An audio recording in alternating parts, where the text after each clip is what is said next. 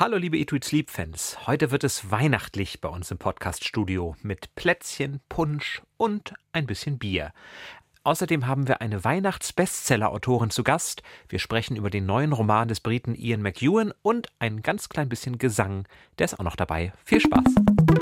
Eat, Read, Sleep. Bücher für dich. Ein Podcast vom NDR.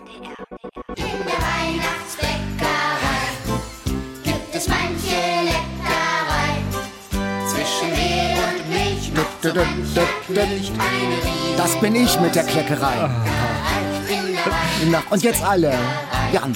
In der Weihnachtsbäckerei. Jan, ich habe für dich den Ofen angeschmissen. Ja, und ich habe einen Ohrwurm für den Rest des Jahres, glaube ich. Hast du schon geknetet und gestochen und äh, in Öfen geschoben? Nein, aber gegessen, Ach, reichlich. gegessen, genau.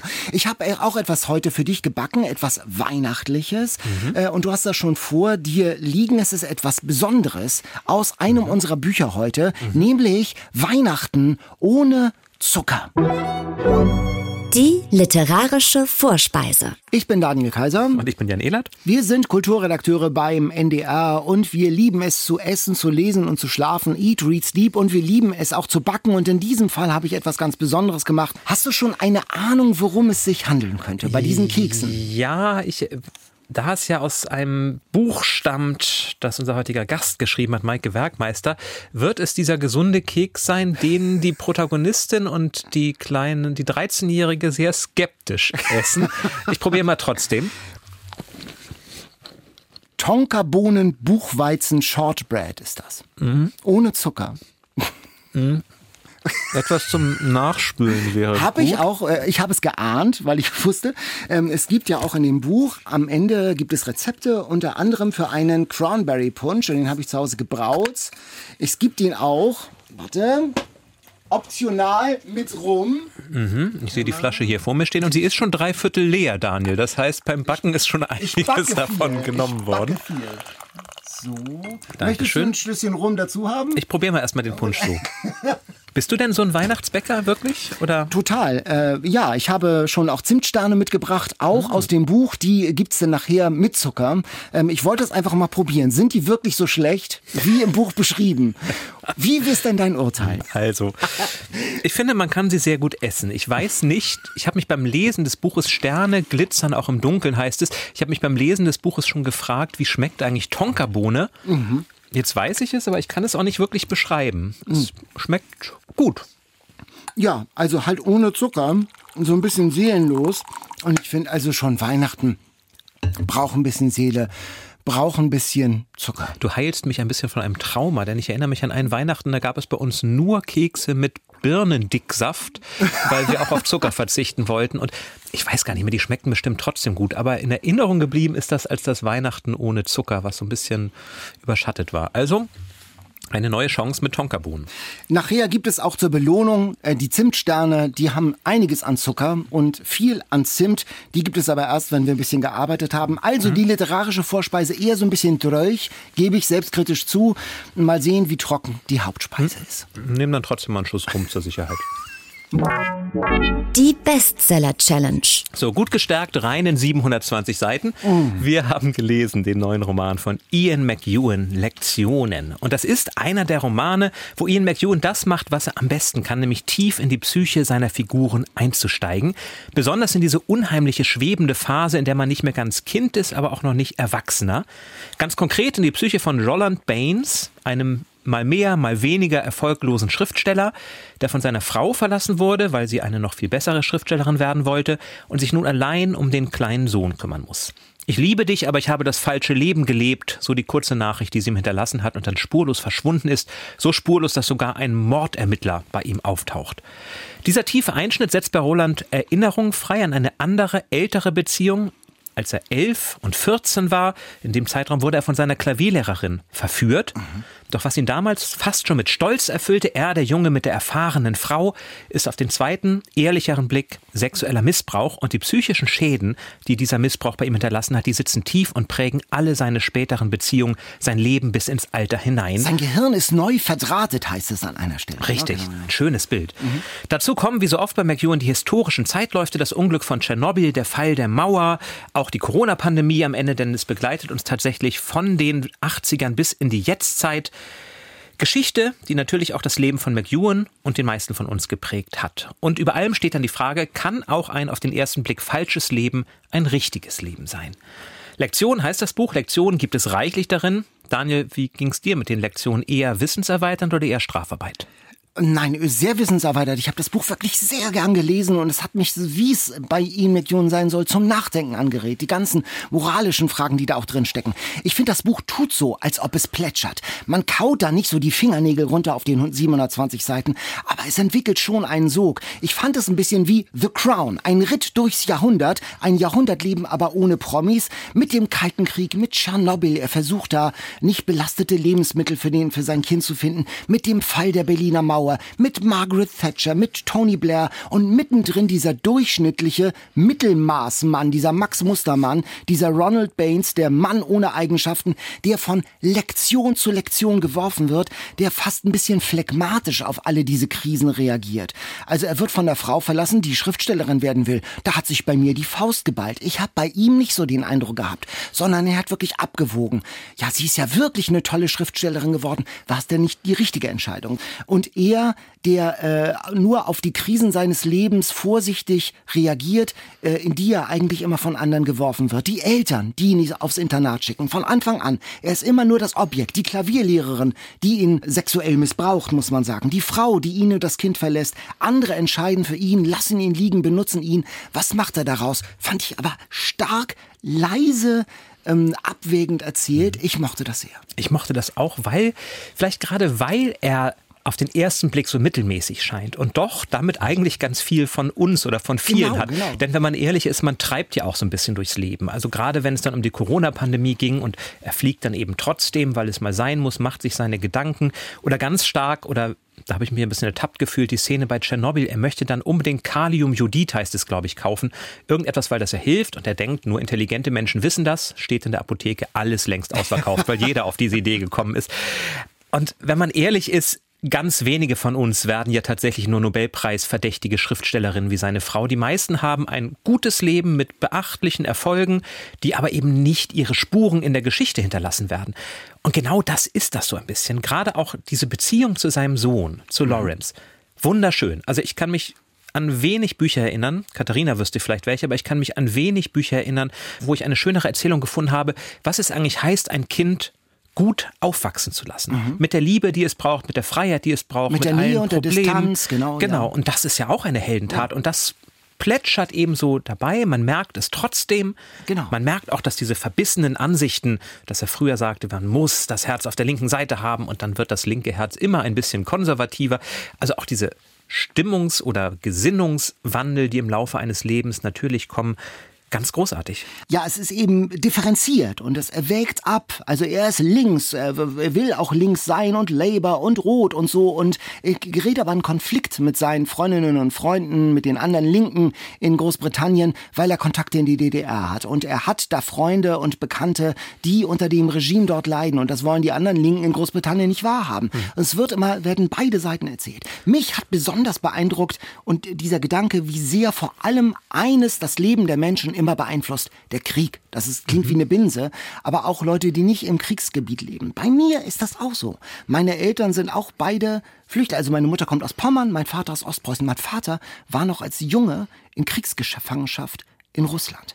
Und das ganze Familienleben ist durchgewirbelt. Und das hat das in mir berührt auch. Das, wo sind Lektionen in meinem Leben? Wo bin ich denn, wie du sagst, von Corona? Wo bin ich geworfen und wie reagiere ich darauf? Ein wirklich sehr sensibilisierendes Buch. Das hat mir gut mhm. getan. Weil es die Frage stellt, in was, wie kann man vielleicht auch ein Held sein in unserer Zeit?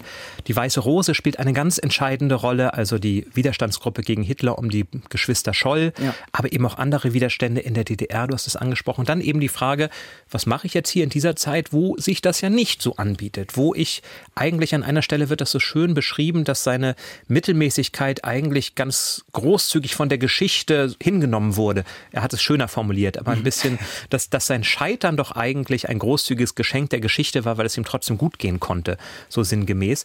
Und dass es vielleicht auch gar nicht die Rolle gibt, sich zu verkämpfen. Denn die Menschen, die sich verkämpfen in dem Buch, die werden alle unglücklich. Genau, Se- 720 Seiten, das ist ja für Ian McEwan-Verhältnisse ein relativ dickes Mhm. Buch. Am Anfang muss ich sagen, wusste ich lange nicht, wohin die Reise gehen soll. Mal ist er Kind beim Klavierunterricht, dann ist er sitzen gelassener Vater, Mhm. der selbst unter Mordverdacht steht, weil seine Frau abgehauen ist, weil sie verschwunden ist. Ähm, er versucht seinen Sohn durch die Tschernobyl-Krise zu bekommen. Viele Themen auf einmal. Aber wenn das denn alles sozusagen synchronisiert wird Mhm. in, vom Thema her, dann ist es ein großes Lesevergnügen. Weil er ein Meister der Zeit ist, Ja. finde ich, der Zeitbeschreibung. Da gibt es eine ganz wunderbare Stelle, als er ins Internat kommt und so sinngemäß beschreibt, der Schock bestand am Anfang gar nicht darin, von den 3000 Kilometer entfernten Eltern getrennt zu sein, sondern im Angriff auf die Natur der Zeit. Er kommt aus diesem Kosmos der Kindheit. Die Nachmittage sind unendlich, weswegen Kinder es ja auch nie schaffen, rechtzeitig mit irgendwas fertig zu werden, weil man doch noch Ideen hat, was man machen könnte.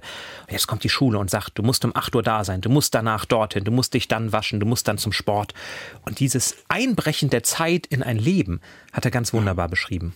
Und er widersteht, also eine Lobeshymne reiht sich an die andere, er widersteht auch ähm, der Versuchung, Showdowns reißerisch zu formulieren. Also möglicherweise, wir wollen nicht zu viel verraten, aber angenommen, er träfe seine Frau, die ihn verlassen hat, noch einmal wieder. Und das möglicherweise sogar am Abend des Mauerfalls.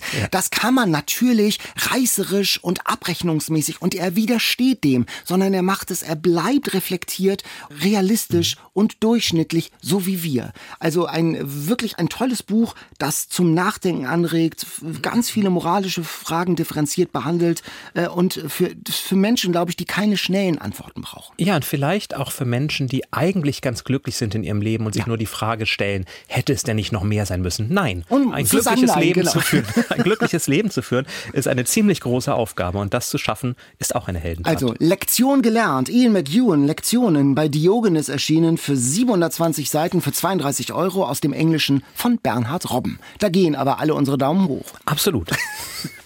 Daniel, es ist ja schon sehr weihnachtlich hier im Studio, dank deines, deines Punsches und deiner Kekse. Aber eins fehlt noch. Na? Das habe ich dir mitgebracht. Oh, du hast mir auch was Ich habe mitgebracht. dir auch was mitgebracht. Geschenke. Es soll doch Weihnachten werden. Das sieht nach einer Flasche Bier aus. Du hast es erkannt. Weihnachtsbier, gibt es sowas? Ah, das äh, heißt Tuska oder Tasker, Finest Quality Lagerbier. Und er hat mir sogar einen Öffner mitgebracht. Ich hätte es auch mit dem Feuerzeug gekonnt. Ich bin beeindruckt. Soll ich es aufmachen? Mach's mal bitte auf, ja? Hat das, das hat auch Alkohol, ne? Das hat Also auch Oha. Alkohol. Denn ich kann dir sagen, eine Sache indes war gewiss, nämlich die, dass es in Kambi, das ist ein Dorf in Kenia, am Weihnachtstag Bier geben würde. Kein Tasker, das war in Kambi zu Weihnachten noch nie vorgekommen. Und deswegen dachte ich, wir müssen auch ein bisschen Tasker-Bier haben. Ja, dann äh, fast schon fröhliche Weihnachten. Frohe Weihnachten. Mit Bier, das hatte ich ja auch noch nie. Das ist aus einem Buch, ja, probier's mal erstmal. Na? Erst der Rum, dann das Bier, das kann ja was werden heute hier. Gar nicht so schlecht für ein kenianisches Bier. Was soll das denn heißen? Das ist das erste kenianische Bier meines Lebens. Ach so. Ich habe es aus einem Buch von Meja Mwangi, kenianischer Autor. Und das Buch heißt tatsächlich Warten auf Tasca. Es spielt in diesem Dorf Cambi und da wird Padre Pietro, ein Buchprüfer aus Rom, hinversetzt. Eigentlich sollte er nur kommen, um ein Wasserprojekt zu überprüfen. Und dann sagt der Bischof, na, diese Gemeinde, die braucht dringend einen neuen Hirten. Und obwohl er gar nicht will, landet er dort. Die Gemeinde ist allerdings längst zu den Protestanten übergelaufen. Nur drei Witwen sind übrig geblieben und ein Kirchendiener, Savio, der ohne Lohn für ihn arbeitet und Essen macht, das ich nicht kochen wollte, weil es ein bisschen unappetitlicher klingt.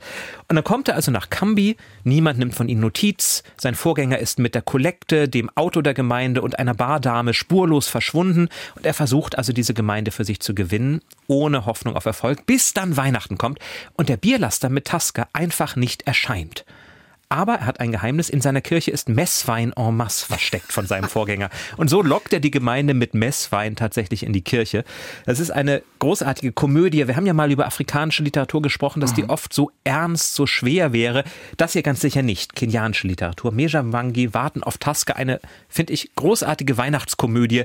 Mit viel kritischem Hintergrund. Die Entwicklungsprojekte in Afrika werden dort thematisiert und scharf kritisiert. Die Missionsversprechen der katholischen Kirche werden dort sehr kritisch auf die Spitze getrieben.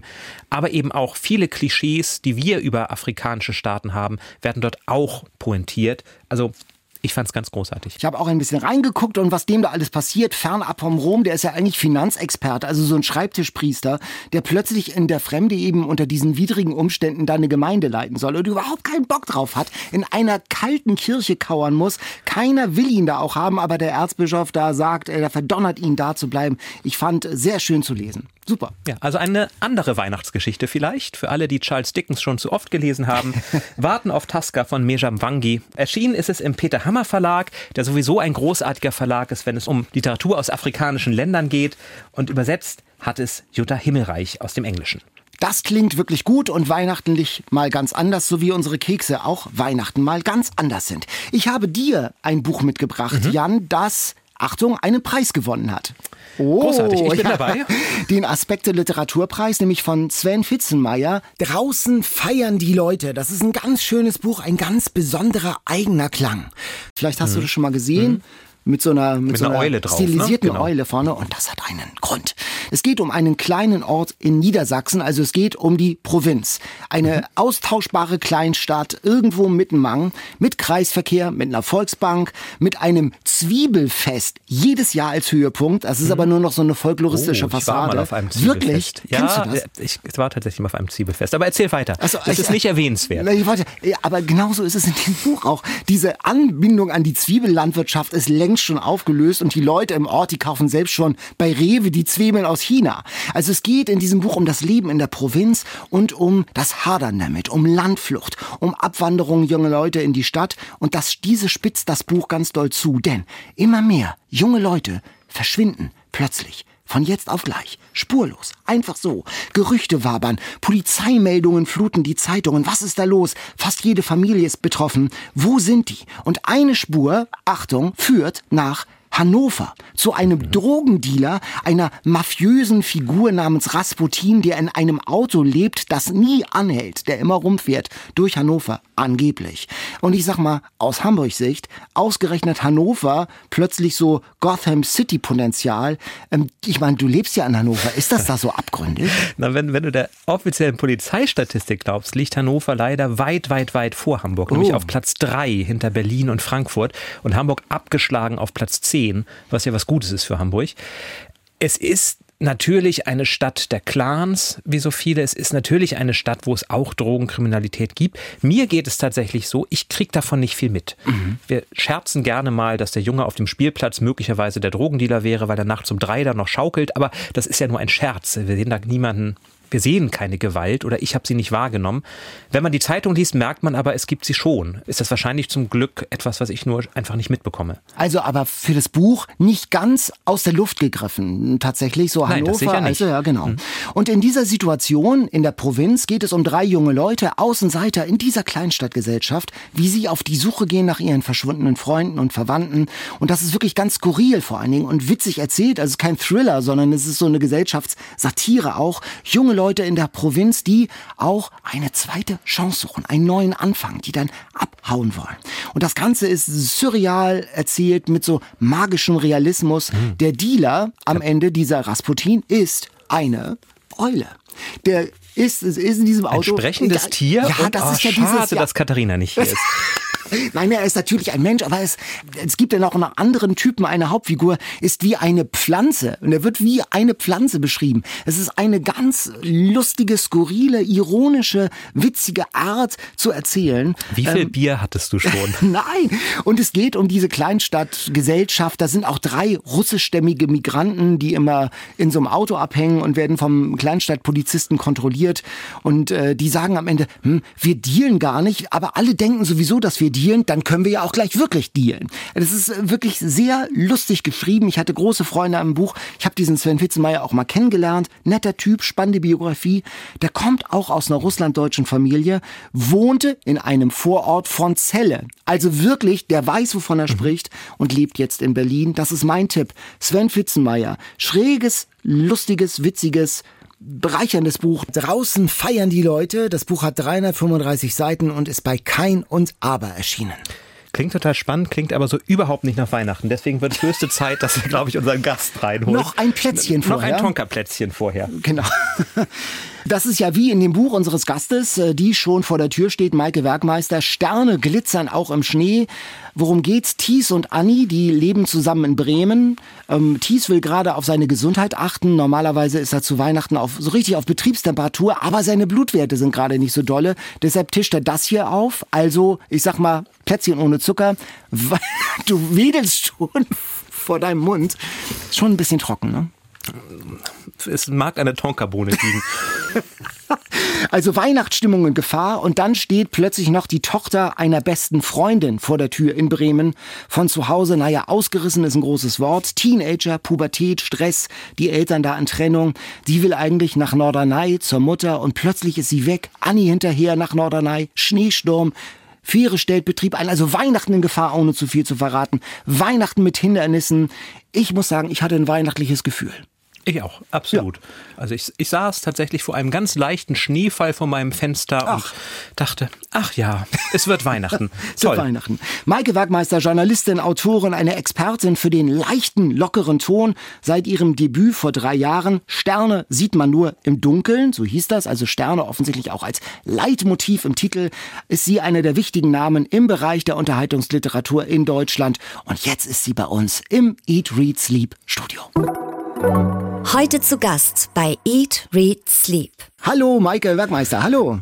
Hallo Daniel, hallo Jan, ich freue mich sehr, heute hier zu sein. Ah, du hast Keksdosen mitgebracht. ich habe Wie schön. Keksdosen mitgebracht. Ich, ich sehe, ihr habt auch gebacken und ich habe gedacht, ich bringe die Kekse mit Zucker mit. Ich habe euch beiden Zimtsterne mitgebracht. Die habe ich auch, aus deinem Buch habe ich auch gebacken. Genau, auch vielen Dank. In eine schöne, kleine Merry Christmas Dose. Danke dir. Und deine sehen natürlich auch Du hast sie auch gebacken.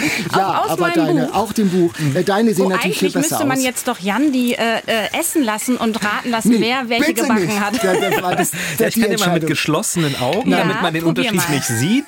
Also ich, Oh, deine ich, ich sehen etwas anders wild. aus. Ja, genau. Etwas. So manche Kleckerei haben wir vorhin gesungen aus der Weihnachtsbäckerei. Das passt vielleicht Sie waren ganz einen gut. Tick zu lange im Ofen, glaube Oh, ich. aber wie schön, dass wir die gleiche Idee hatten, Daniel. Ja, vor allen Dingen aber, was du nicht mitgebracht hast, sind diese anderen, die Tonka-Bohnen, Ja. Ja, die darfst du jetzt mal probieren, während ich in den Zimtstern beiße. Ja, ich habe das vorhin schon mitgekriegt und habe schon um ein Glas Leitungswasser gebeten. Es gibt, ah, Mhm. wir haben hier äh, tatsächlich einen Cranberry Punch. Warte, habe ich auch für dich. Ach nee. Oh. Hast du, Ein bisschen Ich Weihnachtsbier will niemandem zu nahe treten, aber ein bisschen trocken, ne?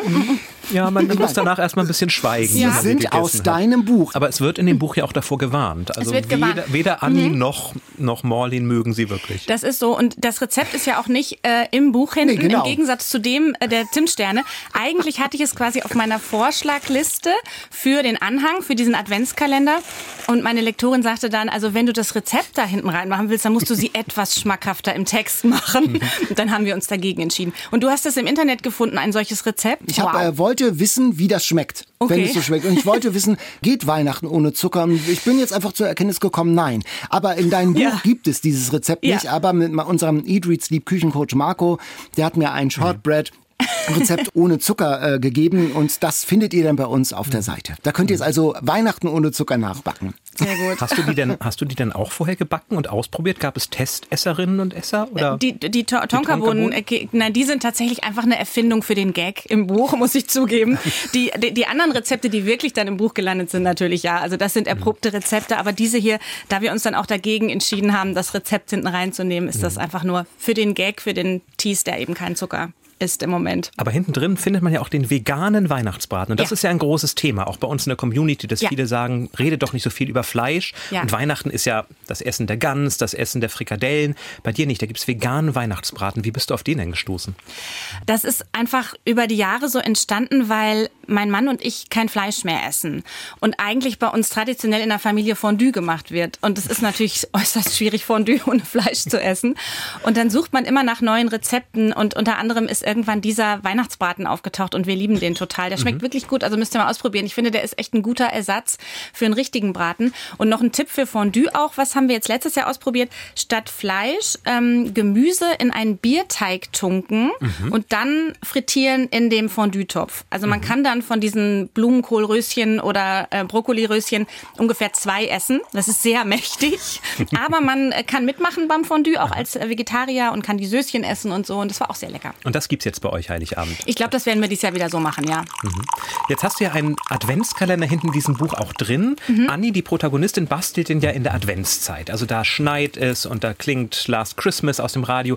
Du hast das ja wahrscheinlich viel früher geschrieben, damit das Buch rechtzeitig fertig wird.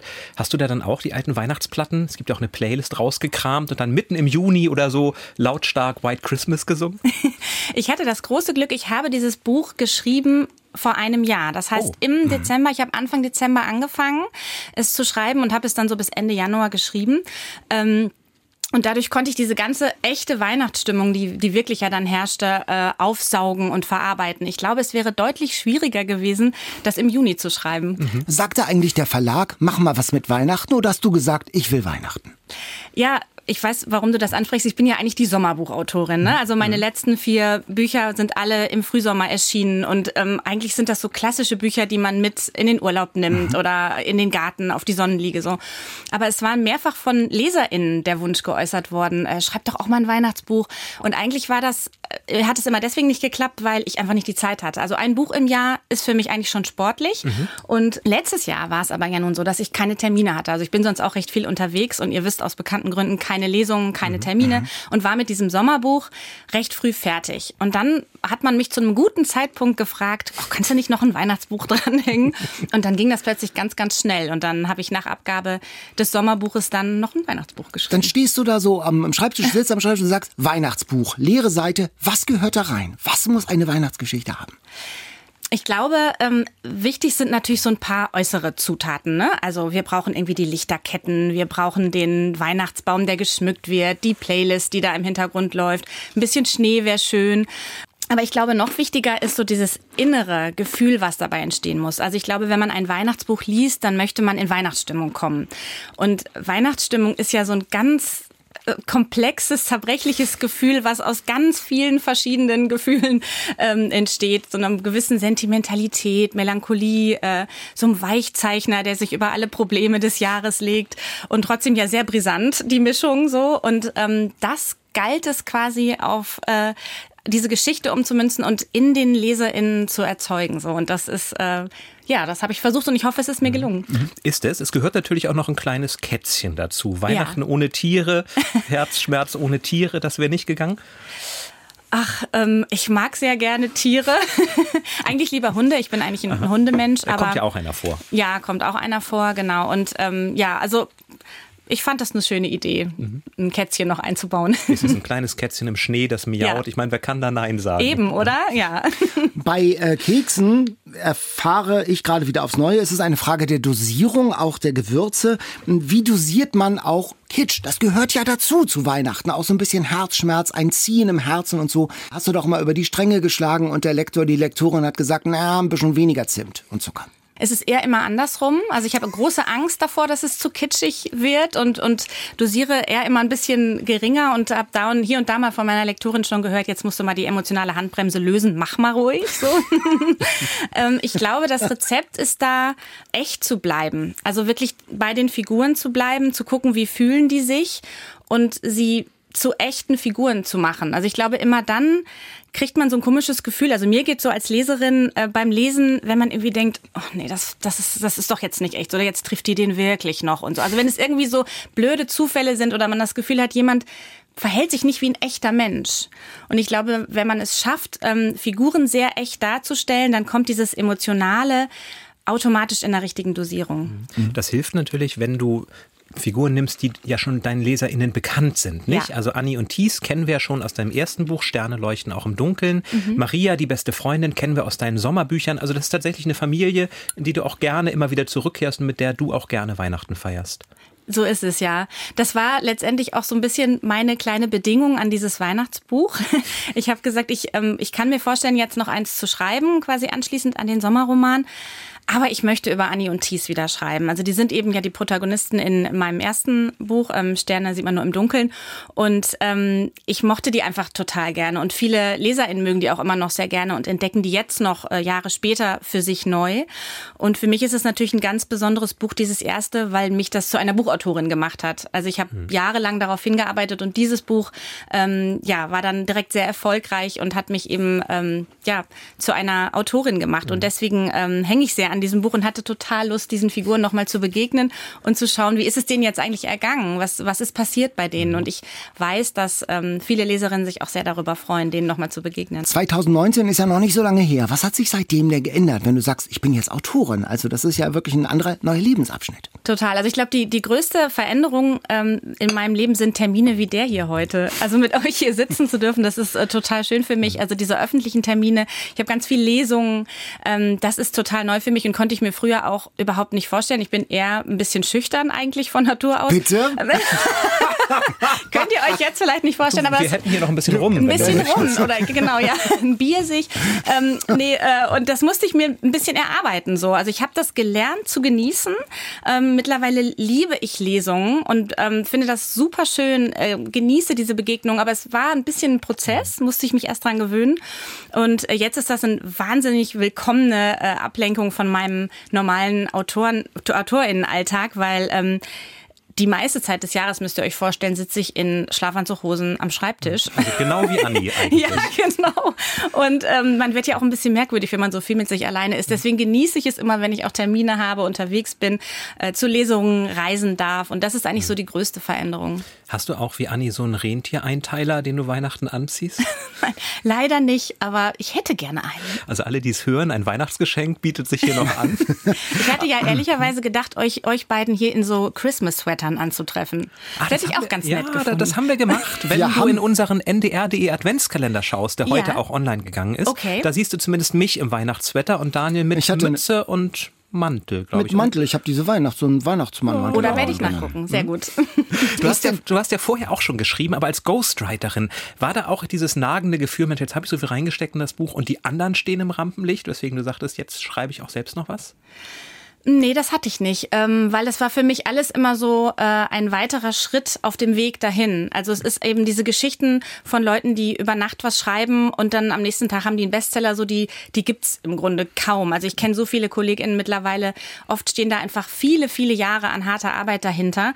Und das ist für mich ein Schritt gewesen, noch was zu lernen von einer erfolgreichen Kollegin, die mich ein bisschen hat mitschreiben lassen ähm, und auch in diesem ähm, Veröffentlichungsprozess einfach beteiligt zu sein. Und ich habe das einfach als ähm, weiteren Schritt gesehen. Was glaubst du denn, welchen Nerv triffst du und was tust du, um diesen Nerv zu treffen? Ich glaube, dass meine Bücher eine gewisse Herzenswärme haben, die die Leute gerade suchen. Also ich glaube, es sind einfach harte Zeiten und man kriegt von außen so viele harte Themen. Und meine Bücher ähm, sind so ein bisschen eine sichere Zone. Also man weiß, so was ganz, ganz Schlimmes wird einen nicht erwarten. Ähm, Und ich krieg immer wieder das Feedback von LeserInnen, die sagen, sie gehen da raus, sie klappen das Buch zu mit einem wohligen, zufriedenen, hoffnungsvollen Gefühl. Und ich glaube, dass das gerade was ist, was die Leute sich wünschen, wonach sie sich sehnen. Und du hast ja auch schon etwas begriffen, was der Protagonist in Ian McEwans Roman erst nach 500 Seiten begreift, dass es nämlich auch schöne Postkarten mit schönen Sprüchen geben kann, die man sich an die Wand hängt. Die sind in deinem Buch auch alle abgedruckt und die hängen dann tatsächlich auch bei deinen LeserInnen an der Wand. Also ohne die wäre dieses Buch gar nicht vorstellbar. Ich sehe hier zwei Pinguine, die sich im Arm halten und äh, ein Stern fliegt über sie weg und da steht drunter, eine Umarmung ist wie Lametta für die Seele. Und da geht mein Herz ja schon auf, wenn ich das lese. Sehr schön, ja, das freut mich. Ja, diese Grundidee hatte ich schon für dieses erste Buch eben, dass Anni diese Illustrationen erstellt und dass es ja super wäre, wenn man ähm, sie auch zeigt und wenn man wirklich eine Illustratorin findet, die das so macht, wie ich es mir vorstelle, dass Annie es machen würde. Und das kam unglaublich gut an. Also das bist nicht du. Nein, leider nicht. Ich wünschte, ich könnte das. Aber ich habe da eine ganz tolle Illustratorin gefunden ähm, auf Etsy, dieser Plattform kennt ihr ja sicher auch, wo man selbstgemachtes kaufen kann, die das so machte und habe die angesprochen und habe gesagt, kannst du diese Illustrationen für das äh, Buch machen? Renata Wolf heißt die. Und die macht es bis heute und hat es eben auch wieder für das Weihnachtsbuch gemacht. Wir hatten neulich Miriam Georg zu Gast. Das ist die von Elbleuchten, diese Hamburg-Sage. Ja, unbedingt. und die hat gesagt, und das hat mich überrascht, privat liest sie aber was völlig anderes. Also sie schreibt etwas anderes als das, was sie liest. Wie ist das bei dir?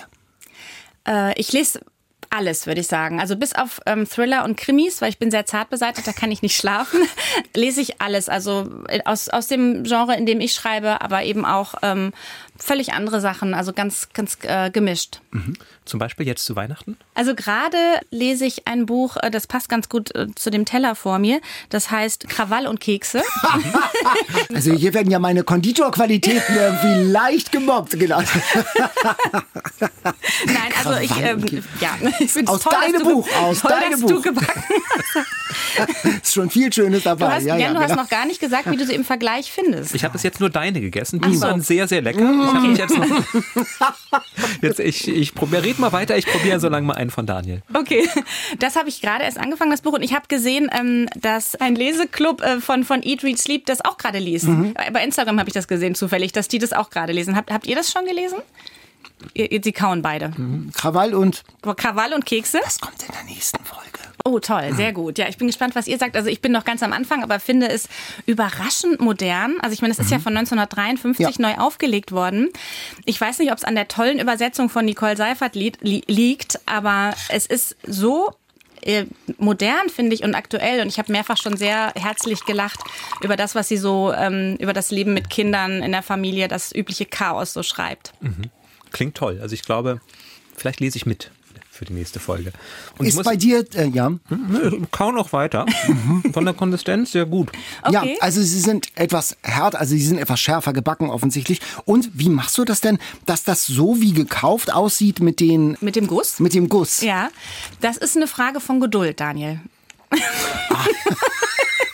also das dauert Also ein mein. Leben auf den Punkt gebracht irgendwie genau. Ja, aber am Ende kommt ja darauf an, wie es schmeckt. Ne? Und da genau. kann deine Tim, ja. da können also ich deine probiere jetzt auch mal deine. Ich habe ja, Ja, bisher ja. nur das Tonkabohnen äh, Shortbread probiert. Ist bei dir denn auch Oh, schon deine, mm. Ja.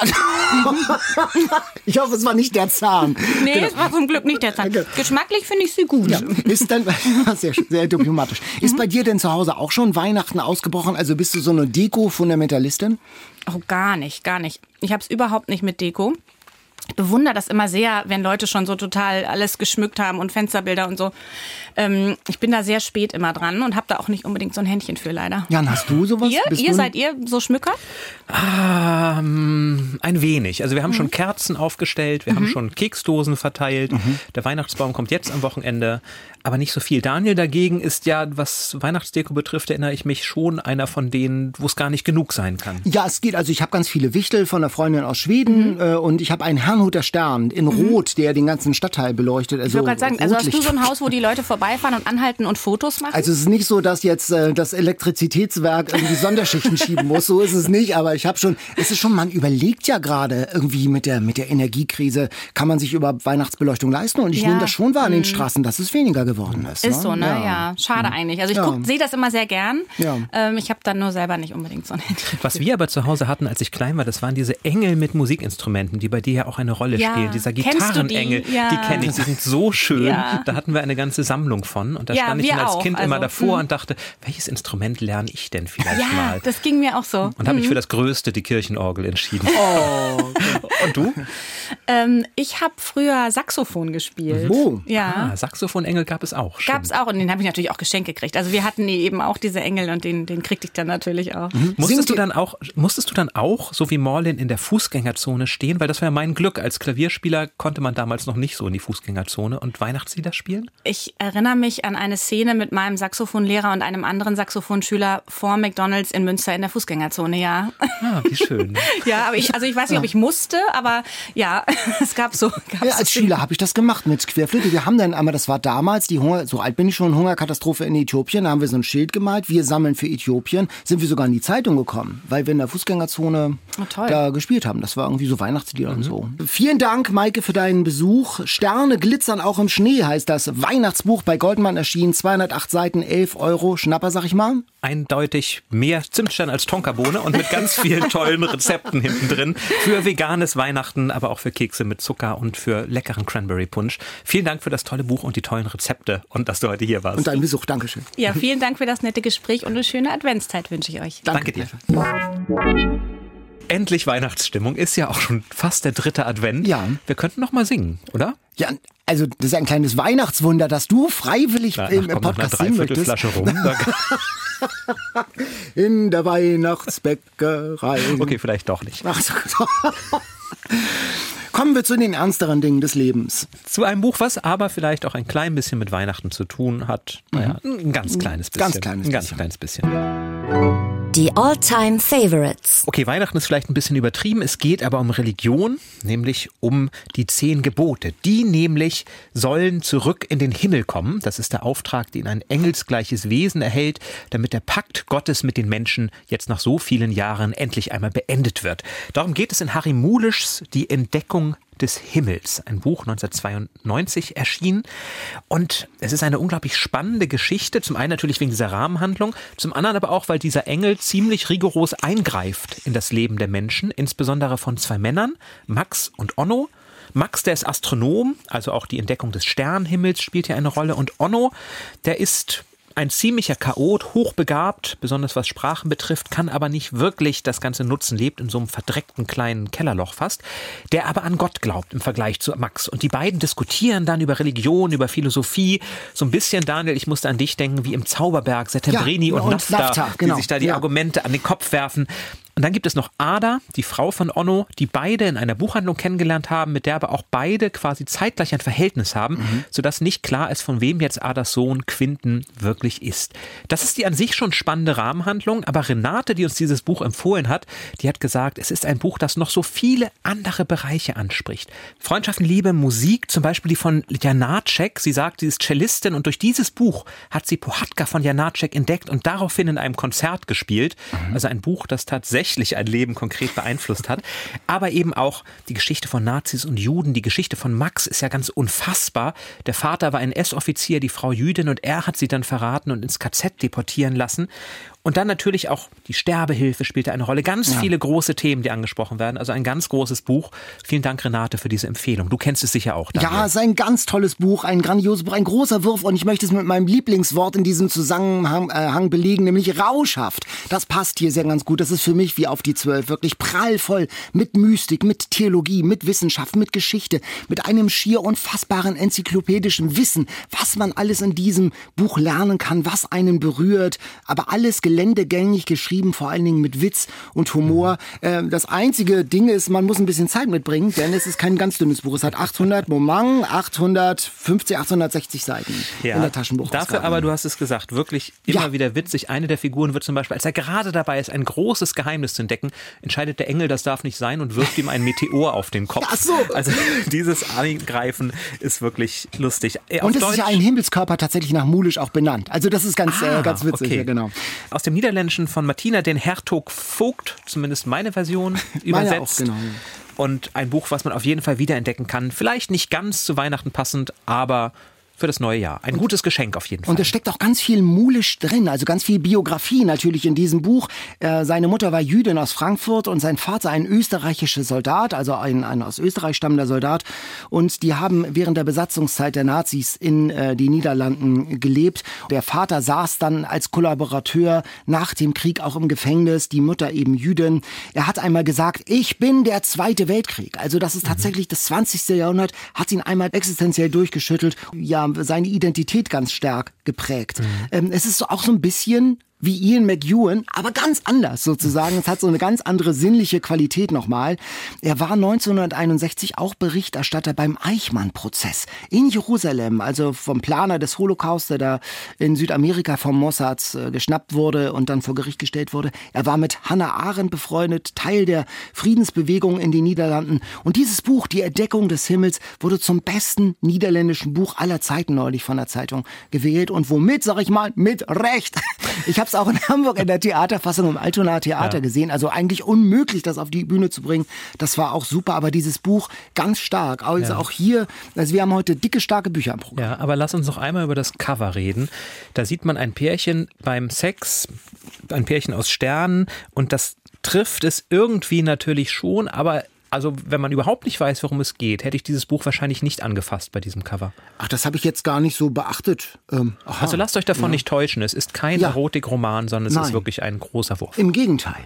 Also nicht im Gegenteil, es hat ja auch eine sinnliche Qualität, aber es ist wirklich ein großer, auch intellektueller Wurf. Ja, vielen Dank, Renate, für diesen Alltime Favorite. Und wenn ihr Bücher habt, die für euch ganz besonders wichtig gewesen sind im Leben, schickt uns doch diese Tipp an eatreadsleep.ndr.de und gerne auch mit der Geschichte, wann ihr dieses Buch entdeckt habt und was es für euch bedeutet. Wir freuen uns drauf. So, Daniel, jetzt wird sich zeigen, wie groß dein Wurf heute wird. Noch ein Keksverstärkung. Ich nehme mal die leckeren von Maike, die sind wirklich toll geworden. Diese, diese Zimtsterne. Geduld war das Stichwort. Ne? Ich Geduld. nehme noch mal einen Schluck In der Ruhe die Weihnachtsbier. Mhm. Da kann man sich wirklich dran gewöhnen, oder? Und schau mal, Together Forever, zusammen für immer steht da oben drauf. Das ist doch auch ein schönes Weihnachtsmotto. Also mit zunehmendem Bierkonsum wird die Latte, Latte äh, des literarischen Anspruchs immer niedriger. Jetzt, Komm, lass uns jetzt, schnell, schnell weitermachen. Jetzt lobst du schon Bieretiketten, Jan. Was ist denn los? Wenn man sonst nichts zu lesen hat. Das Quiz. Ich habe mich inspirieren lassen, Daniel, von unserer heutigen Bestseller-Challenge von Ian McEwan. Und natürlich geht es auch um Nobelpreise, den ja McEwan noch nicht gekriegt hat. Aber in welchem Roman eines Literaturnobelpreisträgers oder einer Literaturnobelpreisträgerin, ich sehe dich schon entsetzt abwinken, in welchem, es ist eine ganz leichte Frage, in welchem Roman eines Literaturnobelpreisträgers oder einer Literaturnobelpreisträgerin geht es ebenfalls unter anderem um ein problematisches sexuelles Verhältnis zwischen einer Klavierlehrerin und ihrem Schüler. Also Stoff für Nobelpreiswürdige Also Romane. Elfriede de Jelinek hat doch die Klavierspielerin. ich sag doch ganz einfach. Ach, wirklich, das wurde Elfriede eine- Jelinek, die ist Klavierspielerin. Super. Also das ist ja, das lag ja für mich sogar auf der Hand. Das ist ja toll. Die Ach, jetzt habe ich dir, jetzt habe ich dir die Alternative Alles geklaut. gut, ich kann sie ja Ach, trotzdem noch Mensch. sagen, aber sie, die Ich bin Alternativen so wären... enthusiasmiert, der- dass ich es von alleine weiß. Also, Nein, die, der- den Erfolg soll man dir auch lassen. Also eingeloggt, alles richtig gemacht. Elfriede Jelinek, die Klavierspielerin, die Geschichte von Erika Kohut, einer Klavierlehrerin, die leidet unter ihrer Mutter, die sie einfach nicht loslassen will, erdrückt wird. Die beiden schlafen, obwohl sie längst schon weit über 30 ist, noch immer im gemeinsamen Ehebett. Und dann kommt ihr Schüler, Klemmer heißt er, und begehrt sie und sie kann damit überhaupt nicht umgehen. Und das endet dann in einer sehr sadomasochistischen sexuellen Beziehung. Also da passiert deutlich Schlimmeres als bei Ian McEwan. starkes Buch und auch toll verfilmt fand ich mit Isabelle Huppert äh, als Klaviererin. Äh, Ganz, ganz stark. Ich habe ähm, äh, mir Hilfe geholt von unserem, sag ich mal, Eat, Read, Sleep Quiz Referenten mittlerweile, Christopher aus Köln. Ein Buch, lieber Jan, ist eine Sammlung von bedruckten, beschriebenen, bemalten oder auch leeren Blättern aus Papier oder anderen geeigneten Materialien, die mit einer Bindung und meistens auch mit einem Bucheinband in Klammern Umschlag versehen ist, sagt Wikipedia. Wie viele Seiten muss eine Publikation mindestens haben, damit sie laut UNESCO als Buch gilt? Wie viele Seiten? Sind es 12, 35 oder 49? Also bei 720 ist es auf jeden Fall ein Buch. Würde ich auch sagen. Also ich kann jetzt ja mal Harry runter Mulisch ist ein- reduzieren. ist ein Buch, genau. Ähm, dann habe ich auch Bücher gelesen mit deutlich, na gut, es muss ja maximal 49 Seiten sein. Mhm. 49, 7 mal 7. Ob das irgendeinen Sinn ergibt, weiß ich jetzt auch nicht. Ich meine doch auch Bücher zu haben, die tatsächlich gar nicht so viele Seiten haben. Deswegen sage ich mal, ach komm, mit zwölf Seiten ist es auch schon ein Buch. Tatsächlich sind es, es ist laut UNESCO, die äh, Empfehlung der UNESCO lautet mit 49 Seiten. Ab Sag- 49 Seiten, mindestens 49 Seiten. Sagt die UNESCO auch Was warum? sagt die UNESCO? Äh, das sagt sie nicht. Ach Das so. ist einfach, sie hat das mal festgelegt, so als DIN-mäßig halt. Und was, was ist es mit unter 49 Seiten? Wahrscheinlich eine, Kurzgeschichte. Broschüre, ein Pamphlet, keine Ahnung, eine. Ah, interessant. Okay. Ja, ja. Ja, also, Mensch. also Jan, wir warten ja noch auf deinen Roman und äh, also du weißt dann, 49 Seiten müssen es sein. Ja, die habe ich schon. Ah. Gut, ich habe noch eine leichte Frage für dich. Es geht um den ersten Satz. Den ersten Satz, den ich ein bisschen abgewandelt habe, damit es nicht ganz so einfach ist. Der erste Satz lautet: Josef, der früher ein bekannter Torwart gewesen war, wurde, als er sich am Vormittag zur Arbeit meldete, mitgeteilt, dass er entlassen sei. Josef, der früher ein bekannter Torwart gewesen war, wurde, als er sich am Vormittag zur Arbeit meldete, mitgeteilt, dass er entlassen sei. Hat es mit dem Geburtstag eines Literaturnobelpreisträgers zu tun? Das mag sein. Ich kann dir mal die Multiple Ja, Choice genau. geben, um es ein bisschen leichter zu machen. Ist das Ich bin doch kein Tor, die Autobiografie von Josef Sepp Meyer, dem langjährigen Nationaltorhüter? Mhm. Ist es Josef und seine Brüder von Thomas Mann? Oder ist es die Angst des Tormanns beim Elfmeter vom in dieser Woche 80 Jahre alt gewordenen Literaturnobelpreisträger Peter Handke? Ich würde jetzt einfach mal auf Handke, So weil rein aus ja, ja rein geraten aus, aus geraten dem- aus, aus dem aus, aus der Lameng. Das ist richtig, Peter Handke. Es ist übrigens kein Fußballbuch. Die Angst des Tormanns beim Elfmeter, sein wohl bekanntester von vielen auch als sein bester Roman. Also auf jeden Fall ein Buch, es hat mehr als 49 Seiten, also sein bestes Buch bezeichnet.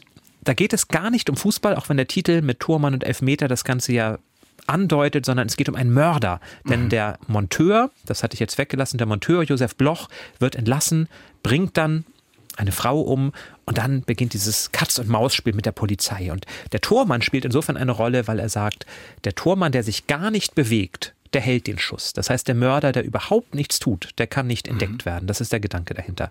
Denn ich bin kein Fußballexperte, aber ich würde doch sagen, äh, der Einzige, der verlieren kann beim Elfmeter, ist doch der Schütze oder Nicht-Schütze. Ne? Der Tormann ist, hat ja, ist ja Ja, wenn der Tormann getunnelt wird, hilft es auch nicht so sehr. Aber eigentlich stimmt das schon. Eigentlich kann immer nur der Schütze verlieren. Jan, was verbirgt sich hinter der Bezeichnung B42? B42. Ein Getränk. Aha. Erzähl weiter. Oh nein, das ist B52. Dieses B-52 ist, ein, sind, ist vor allen Dingen dieses Bomberflugzeug, ne? wahrscheinlich deshalb. Nein, es hat natürlich was mit Literatur zu tun. Ist es die Hausnummer eines berühmten Detektivs in der Weltliteratur? Ist es die Antwort auf alle Fragen des Universums? Oder ist es eine weltbekannte Bibel? Also die Antwort auf alle Fragen dieses Lebens ist zwar 42, glaube ich, aber nicht B42. Das ist aus Per Anhalter durch die Galaxis. Ah, Sherlock Holmes wohnt in der Baker Street B. Ich weiß aber nicht, ob 24. Und bei dir kann es natürlich immer eine Bibel sein. Ah, ist, es, ist es die dir kann es 24b oder ist es sie nicht? Ich, da ich bei der Bibel keine Ahnung habe, sage ich jetzt einfach mal, es ist die Hausnummer von Sherlock Holmes. Das ist tatsächlich die weltbekannte Bibel, nämlich die weltbekannte die Bibel. weltbekannte Gutenberg-Bibel, die aufgrund der Zeilenzahl von 42 Zeilen pro Seite auch B42 genannt wird. Die ist die erste mit beweglichen Lettern gedruckte Buch, das erste mit beweglichen Lettern gedruckte Buch der westlichen Welt. B42. das habe ich davon, dass ich leichte Fragen stelle, Daniel. Das wird im nächsten Jahr wieder anders. Es sind ja noch nicht mal meine. Also vielen Dank, Christopher aus Köln. Und also es wird im nächsten Jahr anders. Ähm, wenn ihr uns helfen wollt mit Quizfragen, das ist immer gar nicht so einfach, welche zu finden, dann schickt uns doch auch welche. Ich freue mich wirklich über jede, gerade auch für Jan, gerade auch für Jan, an eatreadsleep.ndr.de. So, nach diesem großen Bestsellerfolg in dieser Folge bin ich gespannt, was uns in der nächsten Folge dreut. Und da ist ja wirklich schon fast Weihnachten, also hoffe ich mal auf nicht zu viel Thriller, Mord, Sind, stehen einige, einige Thriller und Krimis tatsächlich auf der, auf der Liste. Bestseller Challenge. Die Auslosung. So, viel Schönes dabei. Ich rühre einmal kräftig um, Ja, entscheide mich hierfür. ich hatte keine Schere und musste die Daniel hat diesmal die Lose liebevoll gerissen. Auch das müssten wir eigentlich fotografieren. Es Nein, scheint ein sehr langer Titel zu sein. Oh, Oh. es ist ein sehr langer Titel. Ach, wie schade, da wäre ich so gern dabei. Colin Hoover, It Starts With Us, nur noch einmal und für immer. Colin Hoover, Young Adult, Oh, viel Sex, Ah. nicht ganz so viel Handlung. Wenig Aber vielleicht bin ich auch, vielleicht irre ich mich auch. Colin Hoover, It Starts With Us. Nur noch einmal und für immer. Es beginnt mit uns. Klingt doch auch ein bisschen nach Bibel, Daniel. Es spricht das Tasker aus dir, glaube ich. Ja, das war's dann auch schon fast für heute bei Eat, Read, Sleep. Und wir sind on Tour. Jedenfalls machen wir einen kleinen Abstecher nach Hamburg-Volksdorf am Montag. Da sind wir in der Buchhandlung Ida von Beer, denn die Buchhandlung hat gewonnen bei unserem kleinen Preisausschreiben, könnte man sagen. Wir kommen nämlich und beraten in der Buchhandlung. Wir wollen einmal sehen, wie funktioniert der Buchhandel zur Weihnachtszeit, haben uns als Praktikanten angeboten und die Buchhandlung Ida von Beer hat gesagt, kommt zu uns, wir bringen euch alles bei. Gute Lektionen also, die wir da hoffentlich mitnehmen werden. Ab 16 Uhr sind wir da. Also wenn ihr einen guten Tipp braucht, könnt ihr natürlich jederzeit in jede gute Buchhandlung kommen. Aber wenn ihr einen Tipp von uns braucht, dann kommt doch am Montag vorbei. Abonniert am besten unseren Podcast Eat, Read, Sleep und sagt allen Freunden und Verwandten, dass es ihn gibt und wie gut er ist. Abonniert ihn am besten in der ARD Audiothek. Und schaut auch gerne heute mal auf ndr.de vorbei, denn dort findet ihr den ndr.de Adventskalender. Und da geben Daniel und ich im versprochenen Weihnachts Sweater, Bart, Krawatten-Outfit. Buchtipps für das Fest, ein großer Familienroman und ein kleiner Roman, der es in sich hat. Für jeden also was dabei. Es sind noch Kekse da, Jan. Ja, zwei Ja. Tonkabohne, zwei Zimtsterne. Ich entscheide mich für wahrscheinlich beide. Also, wir wünschen euch eine schöne Adventszeit mit hoffentlich vielen leckeren Keksen und vielen guten Büchern. Viel selbstgebackene. Macht's gut. Macht's Tschüss. gut, ciao. Oha. Man will gar nicht haben. Und zum Abschluss haben wir noch einen kleinen Tipp für alle, die gern noch weitere Podcasts hören, mit einer tollen Autorin, die wir auch schon zu Gast hatten. Gina, ich sag dir jetzt was, was ich dir noch nie gesagt habe. Ich liebe dich. Und ich bin total froh, dass du meine Freundin bist. Oh, das ist total ungewohnt. Ja, ähm, ich liebe dich auch. Und ehrlich gesagt, ist es voll schön, das mal zu hören. Ja, oder? Deshalb machen wir diesen Podcast. Wir wollen herausfinden, warum wir in unseren Beziehungen eigentlich so oft schweigen und Sachen für uns behalten. Wir starten mit unserer heutigen Gästin Anne Stern, beziehungsweise dem Buch, das sie geschrieben hat, Meine Freundin Lotte. Und warum ihr Roman so gut zum Thema der heutigen Folge passt, das wird deutlich anhand mehrerer Zitate aus dem Buch, zum Beispiel dieses hier. Endlich alles aussprechen. Das war noch nie meine Art, das weiß sie ganz genau. Es ist eine ganz und gar ungesunde Angewohnheit, explosive Stoffe hervorzuzerren, Gefühle, die längst verjährt sind und über die zu sprechen sich nicht lohnt. Also warum fällt es uns in manchen Situationen schwer, Gefühle, Ängste, Wünsche, Liebe deutlich zu artikulieren? Und zwar nicht nur gegenüber einer Freundin, so wie jetzt gerade, sondern auch gegenüber unseren PartnerInnen, unseren Eltern. Gegenüber Geschwistern, Fremden oder aber eben auch uns selbst. Wir wollen in sechs Folgen verschiedene Beziehungskonstellationen betrachten. Und dabei wollen wir verstehen, wann solche Momente entstehen, wo man sagt, ach, nichts, obwohl man eigentlich total viel zu sagen hätte. Ihr hört diesen Podcast überall da, wo es Podcasts gibt.